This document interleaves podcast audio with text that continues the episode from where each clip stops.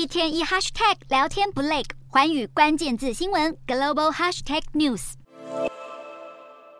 全球晶圆代工龙头台积电与对手三星电子的抢单大战越来越白热化了吗？业界传出高通明年度的五 G 旗舰晶片骁龙八第四代 Gen Four 打算打破过去三代产品都是由台积独家操刀的局面，也引进三星来代工，也就是高通可能有意恢复多元下单策略，提前引爆台积和三星对明年三纳米先进制程的抢单战火。相关晶片将提供三星明年度旗舰款 S 系列新机使用。高通骁龙八 Gen One 强化版到今年将推出的骁龙八第三代晶片，原本都是交由台积电代工，因此出现三星最新 S 系列旗舰手机内采用的高通晶片都是由台积操刀的特殊情况。但现在高通评估要重启双重供应商的生产模式，专家指出这能够节省成本。而三星在财报会中宣布，三纳米 GAA 技术良率提升，可能也是高通要转单的原因之一。不止高通，据传由于台积电四纳米产能接近满载，美商超微决定要委托三星生产未来的产品。不过，全球晶片市场疲软冲击三星，也连带打击南韩出口。